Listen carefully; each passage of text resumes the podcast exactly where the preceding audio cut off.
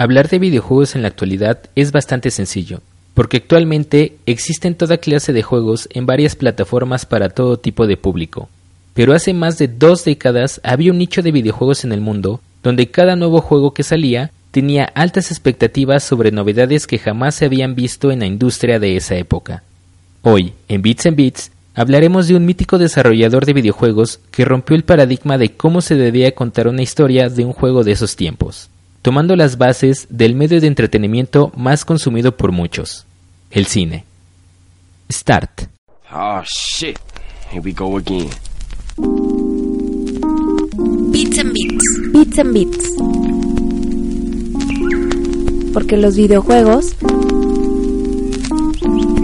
también son ceros y unos musicalizados. Por Track In.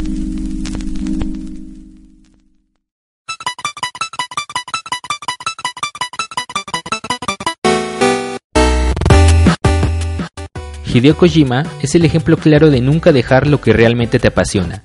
Siendo un desarrollador de videojuegos prolífico desde muy joven, no dejó a un lado el amor que siempre ha encontrado en el cine, por mostrar en cada uno de sus trabajos su visión de cómo se debe de exponer un juego mediante herramientas cinematográficas.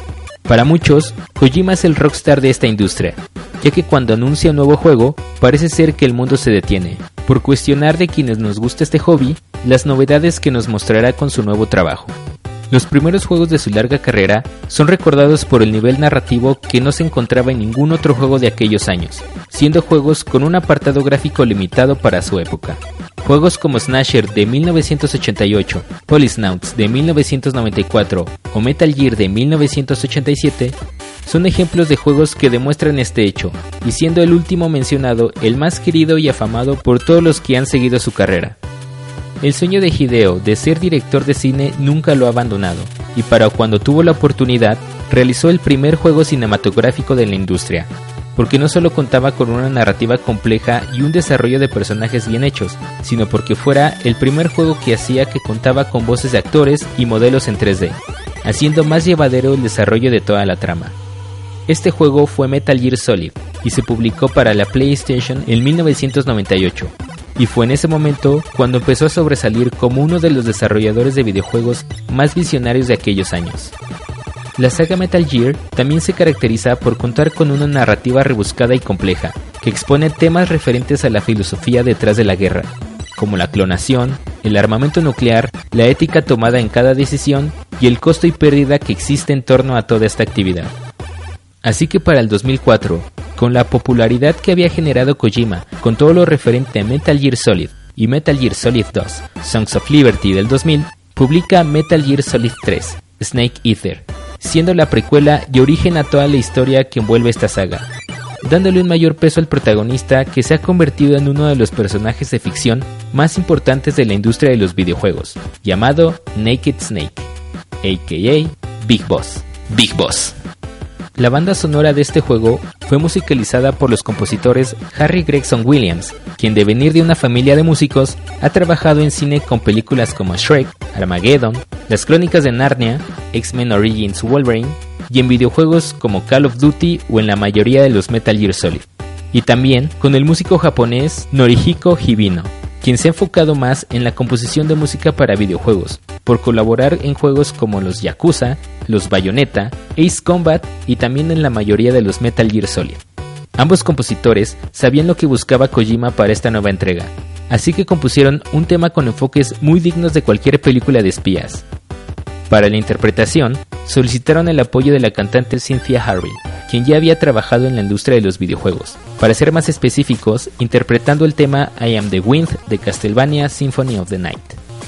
Snake Eater es el título de la canción introductoria más memorable de todos los Metal Gear, que como acabo de mencionar, rinde tributo a aquellas películas sobre espías, en especial aquellas películas en las que aparece el símil de Big Boss del cine, James Bond.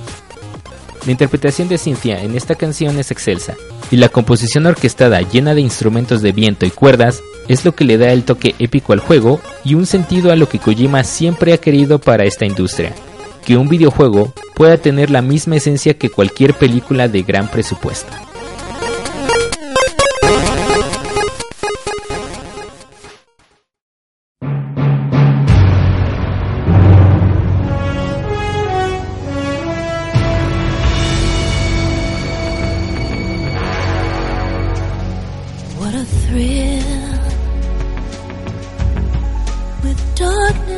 silence through the night.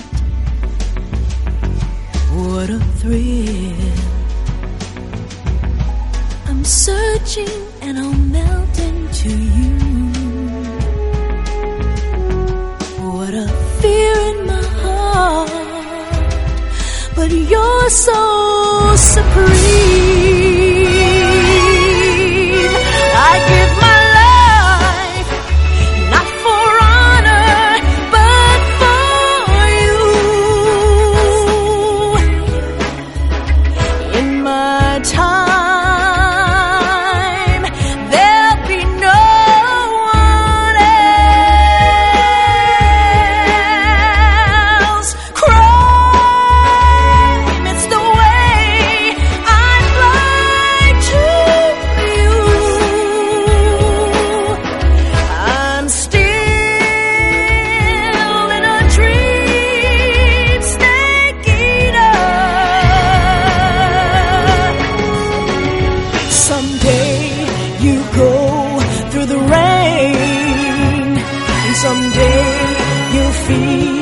On a tree frog.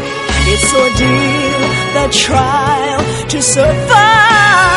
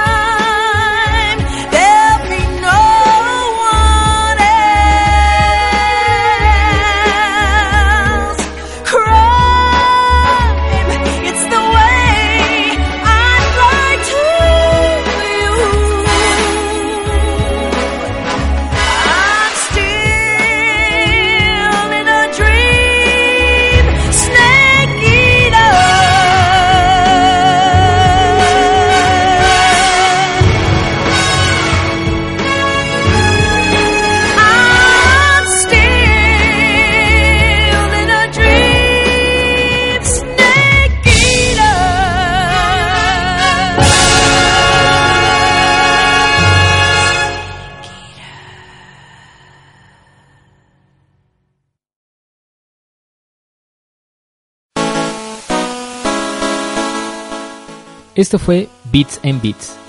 Para escuchar esta u otras cápsulas pueden buscarnos en iTunes o en Spotify como Beats and Beats. Y para más contenido de Track In, síganos en nuestras redes sociales, en Twitter como arroba rtrack-in y en Facebook como rtrack.in. Hasta la próxima.